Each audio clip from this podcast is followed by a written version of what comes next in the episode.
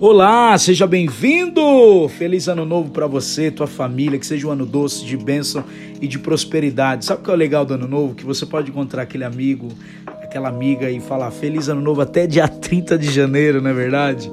E a gente está aqui para poder trazer uma palavra sobre esse podcast. Você que tem nos acompanhado aqui, Deus abençoe você, Deus abençoe sua família e que seja um ano maravilhoso. Eu quero ler hoje Isaías 65, verso 8, que diz: Assim diz o Senhor: Não destruirei todos eles. É possível encontrar uvas boas num cacho de uvas podres. Dizem alguns: Não desperdiceis, pois há bênção nele. Assim farei por amor de Israel, pois ainda tenho ali servos fiéis. Cara, você já imaginou que essa palavra tem tudo a ver com esse tempo que nós estamos vivendo? Existem muitos ladrões da sua alegria, da minha alegria. Pode ser circunstanciais, pode ser pessoas, pode ser preocupação com bênçãos materiais, até mesmo faz com que você seja ansioso, né? São ladrões que roubam a nossa alegria. Se você souber que a alma, a sua alma, o oxigênio dela é a alegria, você jamais permitiria que a sua alegria fosse roubada. A alegria, ela não só exterioriza um sentimento de satisfação e de prazer, mas ela opõe contra a tristeza. Então, eu quero ler aqui alguns textos que fala de ladrões da alegria. Lembra de Juízes capítulo 6, que fala sobre quando Israel plantava, os saqueadores de Midian, os Amaleque. Lá em Juízes 6,3 fala disso, que o povo é, vinha do leste para atacar Israel, né? E alguns inimigos que vinham exatamente com os rebanhos e tendas, era como uma praga de gafanhoto esse povo. Israel sempre teve muitos inimigos. Eles chegavam com camelos e numerosos, é, a Bíblia diz que eram numerosos, né? Impossível de contar esse exército. A partir daí, quando a terra estava devastada, então eles saíam do território de Israel. Então tem muitas pessoas, muitas circunstâncias que pode estar fazendo isso com sua alegria, roubando, devastando, tirando néctar, tirando, drenando as suas forças, mas esse ano é um ano de você não permitir que isso mais aconteça. No verso 6 de Juízes 6, fala que os medianos reduziram Israel a absolutamente pobreza e o povo pediu socorro ao Senhor. Muitas pessoas, a gente sabe que o ano passado é, passou por muitas circunstâncias difíceis, né? Foi pessoas que se empobre... que é, estavam ricas, acordaram rica, é, estavam ricas, acordaram pobre, aquele que era grande você viu se tornar pequeno e muitos outros acontecimentos que houve o ano passado fez o povo de Deus clamar, fez também a, a terra, a nação, o, o país, o planeta clamar, vamos se dizer assim. Né? A gente percebe que quando as coisas apertam, a gente vai correr para quem? Para o Senhor. Lá em 2 Reis, no capítulo 13 e 20, diz que depois da morte de Eliseu e foi sepultado ali, bandos de moabitas costumavam invadir a terra no começo do ano. Exatamente, no começo do ano tem muitos inimigos da alegria tentando te roubar, mas é tempo que você não permitir mais isso acontecer, arrancar da sua vida. Provérbios 15, 3 diz que a alegria do coração ilumina todo o rosto, a tristeza da alma abate todo o corpo. Todos os dias, no verso 15, são tristes para quem mantém o coração aflito, mas a vida é agradável para as pessoas que buscam alegria na alma. Cara, busca alegria na alma, busca satisfação em Deus, busca não permitir e se manter aflito o seu coração. Busca esse lugar agradável, a vida agradável, com pessoas agradáveis. Busca conexões novas. Busca a ter discernimento de como você está lidando com as perdas, como que você está lidando com as circunstâncias para que isso não arranque de você o seu oxigênio, a sua alegria e da sua alma. A palavra diz que nós devemos buscar a alegria da alma. E a nossa alegria é como a iluminação do rosto. A pessoa vai resplandecer de uma forma diferente. Você vai conseguir lidar nesse ano e nos desafios de uma maneira diferente. Não permite que seu corpo seja abatido, não permite que enfermidades na sua alma leve você a, se afastar de Deus e das pessoas, mas pelo contrário, eu declaro que a alegria vai vir de uma forma abundante sobre a sua vida e sobre a sua alma. João 15:11, o próprio Jesus disse assim: Eu lhes disse essas coisas para que fiquem repletos da minha alegria. A palavra de Deus é o que nós devemos encontrar esse ano. A palavra vai produzir alegria no espírito. A palavra de Deus vai produzir alegria no nosso espírito, um contentamento, a satisfação que só em Deus. Sim, a sua alegria transbordará. Jesus fala que as palavras dele vai trazer alegria plena sobre os discípulos. vai transbordar essa alegria. E é isso que eu declaro sobre a sua vida. Esse ano é um ano de transbordar na alegria em todas as áreas, na vida dos seus filhos, no seu casamento, em todas as áreas da sua vida. A alegria é uma virtude gerada pelo Espírito Santo no coração do crente e que passa esse crente então a desfrutar, usufruir desse fruto espiritual. O próprio apóstolo Paulo, em Romanos 14, 17, ele diz que o reino de Deus não é comida, não é bebida, mas justiça, paz e alegria no Espírito Santo. Cara, a alegria é do Espírito que tem que produzir em você. Por isso que nada que você faça vai satisfazer plenamente os seus desejos. Aliás, nós devemos renunciar aos nossos desejos para agradar o Senhor. Nós devemos discernir como devemos agradar o Senhor. Quando lemos Isaías 65, 8, o Senhor diz que não destruiria o povo de Israel. Ele diz que é possível encontrar em uvas boas, num cacho de uvas boas, uvas podres. Dizem alguns que não desperdicem, porque há bênção nesse cacho de uva. Assim farei por amor de Israel, pois ainda tenho ali servos fiéis. Olha que afirmação linda para nós refletirmos aqui. As uvas mencionadas nesse texto, o vinho era feito das primeiras gotas do suco antes da prensa ser pisada, antes de ser prensada essa uva. Quando ele fala de encontrar, é exatamente esse suco que pode significar uvas que já estavam gotejando quando foram colhidas e jogadas na prensa, que então dá a deriva do suco, né? Passa por aquele processo espontâneo de fermentação até culminar no vinho. Mas quando ele fala sobre isso, ele está falando algo de valor, gente. Ele está falando algo valioso. Ele está falando de algo que tenha, é, antes de levar a esmagar, antes de levar a prensa, antes de levar as circunstâncias, difíceis, as circunstâncias difíceis, nós precisamos entender que existe alegria e isso é algo de valor que nós devemos cultivar. Se você perceber, o uva, a uva e o vinho, estão ligados exatamente a cântico e alegria na Bíblia. Isso é impressionante, sabe por quê? Porque Isaías 16:10 vai dizer que desapareceu toda a alegria e a felicidade daquele povo. Não havia mais canções nas alegri... na... e nem alegria nas plantações de uva. Ninguém pisa as uvas para fazer o vinho. Deus acabou com gritos de alegria. E a gente sabe que muitas coisas que aconteceu, o Senhor permitiu para trazer um quebrantamento sobre nós o ano passado, para que pudéssemos ser uma nova pessoa em 2021. Se você continuar cometendo os mesmos erros no mesmo lugar, você vai permitir que a sua alegria seja roubada. E o texto é claro que Deus quer que no momento que eu estou plantando algo, eu esteja alegre. E no momento que eu for colher, eu tenha canções em meus lábios. Deus silenciou muitas pessoas, Deus silenciou muitas áreas da nossa vida para refletirmos como estávamos nos posicionando, né? Buscando mais as coisas materiais, talvez buscando muito mais recursos do que o próprio Deus. Exatamente, Israel, todas as vezes que saía do caminho santo, Deus enviava juízo para poder que o povo voltasse a ele, para que o povo pudesse se arrepender e voltar para ele. Mas nesse caso havia um cântico de alguns ali. Sabe o que é o cântico de alguns? É dos remanescentes. Eles diziam assim: ó, não destrua, pois ainda há algo bom, pois há bênção nele. Existem uvas boas num cacho de uvas podres, gente. O povo do Senhor é uma bênção para ele. Você é uma bênção, pro, sendo o povo de Deus. Sua casa é uma, é uma bênção para Deus. Sabe o que ele está dizendo? Eu vou proteger. Eu vou cuidar do meu povo, eu não eu vou permitir que toda a destruição venha, mas eu vou cuidar no momento da destruição. A Bíblia diz o seguinte: que ele não vai permitir que cessem as canções no, no tempo da colheita e nem no plantio. Sabe o que ele está dizendo? No plantio da uva ou na colheita dela mesma, haverá gratidão. Haverá gratidão esse ano. Então comece sendo agradecendo.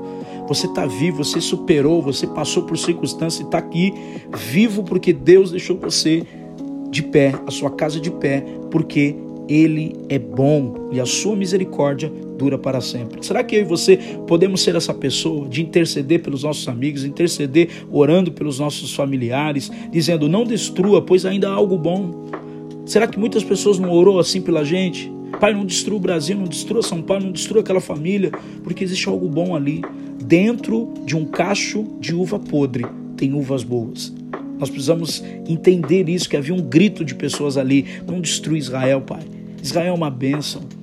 Exatamente é isso que Deus está falando conosco. O próprio texto de Apocalipse para a igreja de Filadélfia tem uma afirmação que se encaixa perfeitamente sobre isso. No verso 10 ele diz: Porque deis, deis atenção à minha exortação quando suportou os sofrimentos com paciência. Quando Deus permitiu tudo isso que está acontecendo no mundo e conosco, com a gente, Ele permitiu para que eu e você pudéssemos ouvir a exortação dele, pudéssemos voltar para ele, suportar o sofrimento com paciência e ele diz: Eu igualmente te livrarei da hora da tribulação que virá sobre o mundo todo, para pôr a prova os que habitam sobre a terra. Eis que venho sem demora, conserva o que tens, para que ninguém tome a sua coroa. A obrigação é minha e sua de permanecermos firmes em meias tribulações, em meus sofrimentos, e saber que Deus é um Deus que vai recompensar-nos e vai trazer a coroa, a herança eterna. Os remanescentes, de acordo com a graça de Deus, conforme mostra no, nesse texto de Apocalipse 3,10, ele diz que não será destruído totalmente a todos, quando foi posto à prova. Ele diz o seguinte: esses que agora foram fiéis, passaram, suportaram o sofrimento com paciência, estão destinados à herança eterna. Gente, isso é incrível. Deus nos poupou, Deus nos guardou. Agradeça a Deus por isso. A Bíblia diz em tudo dai graça, porque essa é a vontade de Deus. A gente pode ver muitos textos falando sobre isso. Em Números 13, 23, diz que quando chegaram ao vale de Escol, cortaram um ramo de um cacho de uvas tão grande que dois deles precisavam carregá-lo numa vara. Levaram também amostras de romano e figo.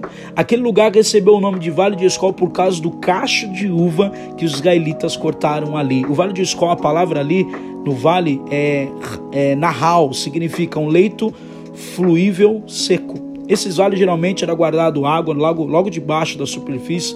Muito tempo depois das chuvas, eles deram é, é, é, é na verdade, e assim contribuía para que fecundasse na terra as sementes.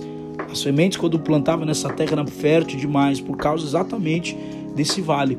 Escola significa agrupamento, então a gente tem uma palavra no leito fluível seco de agrupamento. Ou seja, em meio aos vales da nossa vida, podemos ser esmagado para ser extraído o melhor de nós. É exatamente o povo, eles descem no vale, Josué e Caleb estão no meio desses doze espias que vão espiar a terra da promessa que emana leite e mel, que é Canaã, e lá eles conseguem enxergar no meio de um vale, gente. Eles cortam um cacho de uva tão grande que dois teriam que carregar. Eu quero declarar que a alegria que vai estar sobre a sua vida vai transbordar em quem está do seu lado. É como o Salmo 23 diz: transborda-se o meu cálice, unge minha cabeça com óleo e transborda o meu cálice. O seu cálice vai transbordar. O Senhor vai trazer alegria para as pessoas que estão do seu lado, da sua casa, do seu trabalho. Você é um agente da alegria por onde você passar esse ano. Eu declaro sobre a sua vida que o seu vale, você vai ser extraído o melhor de você. Deus vai extrair o melhor de você. Haverá alegria plena no seu coração. Haverá graça sobre a sua vida. Haverá renovo, haverá um novo tempo espiritual. Eu declaro isso, que no seu vale você vai conseguir escrever um memorial que nesse lugar foi o que Deus sustentou, proveu e cuidou de você. Exatamente isso. Nesse lugar de sequidão, toda a escassez está indo embora da sua vida. Toda terra seca, árida está saindo da tua vida. E um tempo de alegria frutífero está chegando para você. Se abra para esse novo ciclo de Deus. Hebreus 11, 38 vai dizer que Homens, o mundo não era digno desses homens. Eles vagaram por desertos, montes, se esconderam em cavernas, buracos na terra ou vales, e todos eles obtiveram aprovação por causa da sua fé. É exatamente isso. Levanta a tua cabeça. Permita que a sua fé seja uma fé viva esse ano. Seja uma pessoa aprovada por Deus como esses homens no vale de escola como Caleb, Josué e outros homens levaram o cacho de uva ao ponto de não conseguir levar sozinho. O que Deus vai fazer na sua vida vai transbordar na vida das pessoas. Não vai ser só para você. Números 13, capítulo de número 13 de Números, versículo 25, ele diz: Depois de passarem 40 dias explorando a terra, os homens retornaram. Moisés e Arão e toda a comunidade de Israel de Cádiz a deserto de Parã relataram o que tinha visto e toda a comunidade mostraram os frutos que trouxeram da terra. 27. Este foi o relatório que dera Moisés: Entramos à terra, o qual vocês nos enviou, e de fato é uma terra que produz leite e mel com fartura. Aqui está o tipo de fruto que nela há, o cacho de uva, gente.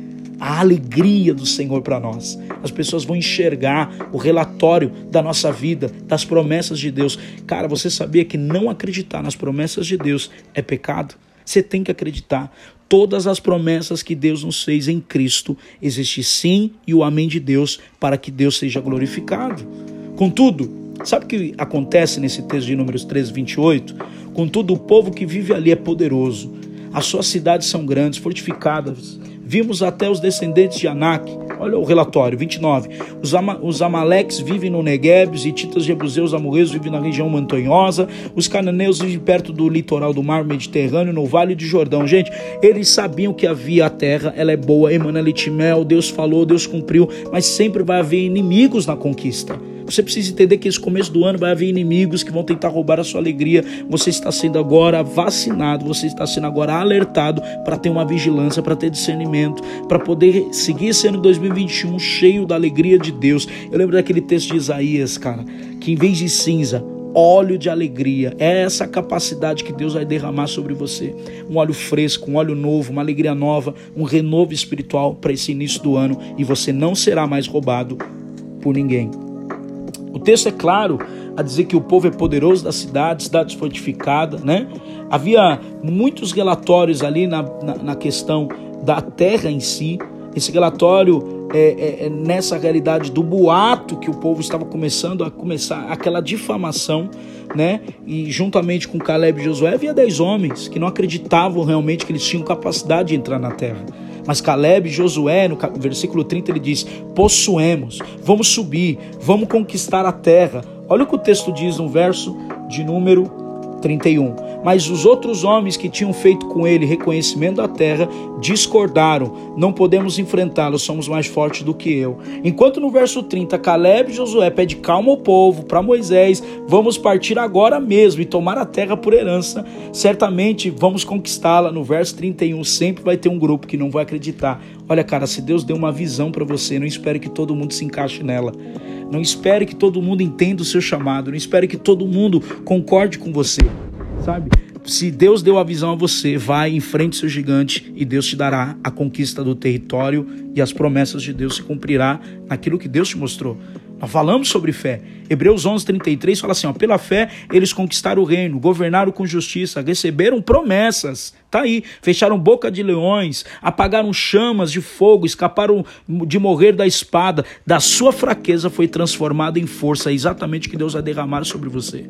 Da sua fraqueza vai vir força, vai vir graça, vai vir autoridade, alegria para que você possa caminhar nesse ano, conquistar os territórios e as promessas que Deus fez à sua família vai se cumprir. Então guerrie pela fé.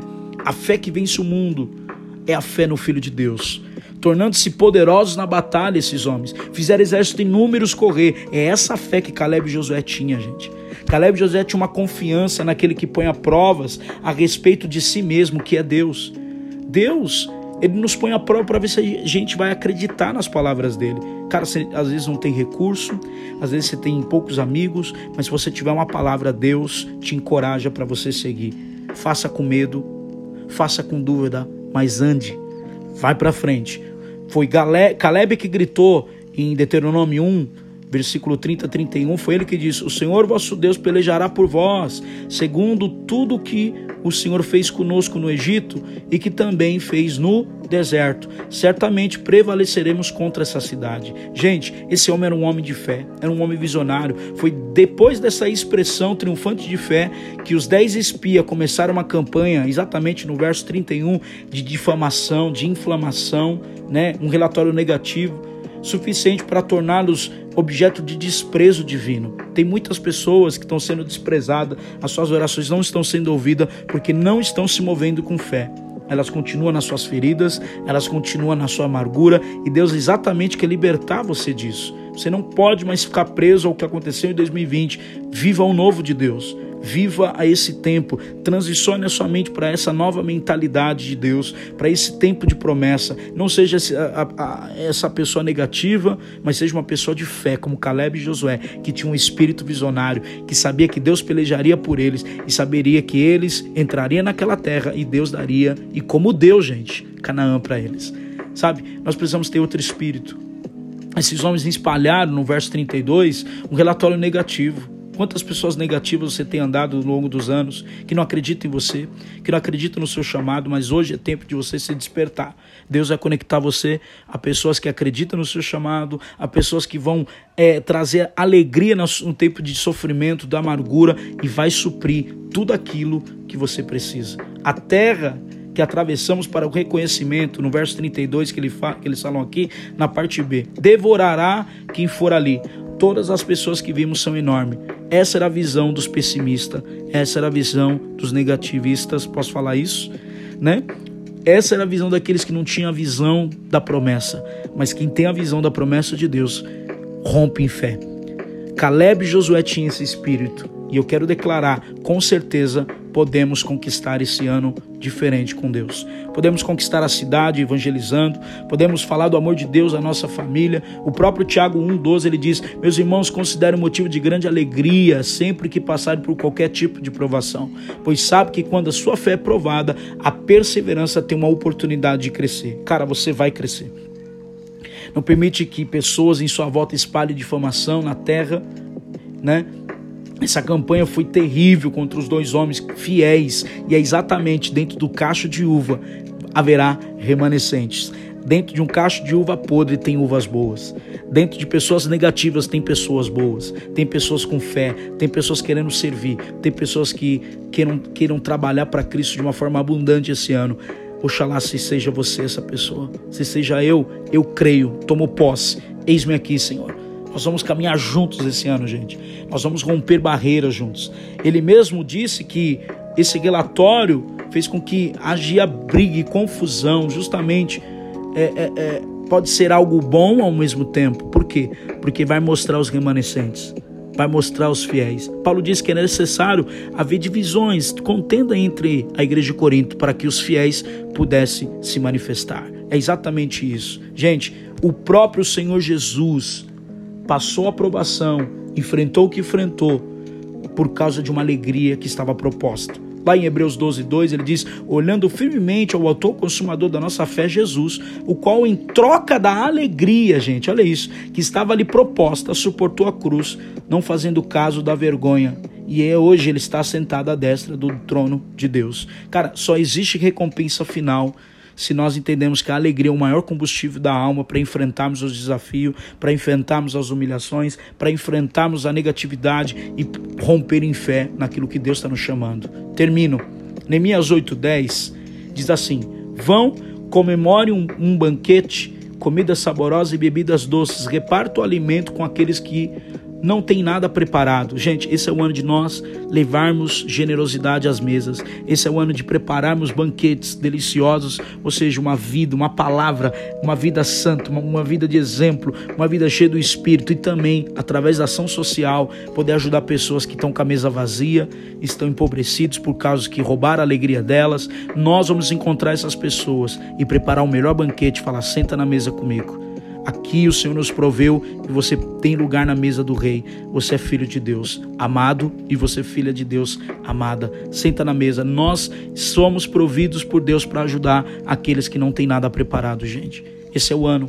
Sabe como a Bíblia termina dizendo aqui no Neemias 8:10, na parte C, ele diz: "Este é o dia consagrado ao Senhor". Que dia? O dia que ele preparou provisões para os filhos de Deus, para os remanescentes para trazer à mesa aqueles que não têm nada, ou levar à mesa aqueles que não tiveram nada no período do seu sofrimento. Ou seja, não fique triste, pois a alegria do Senhor é a sua força.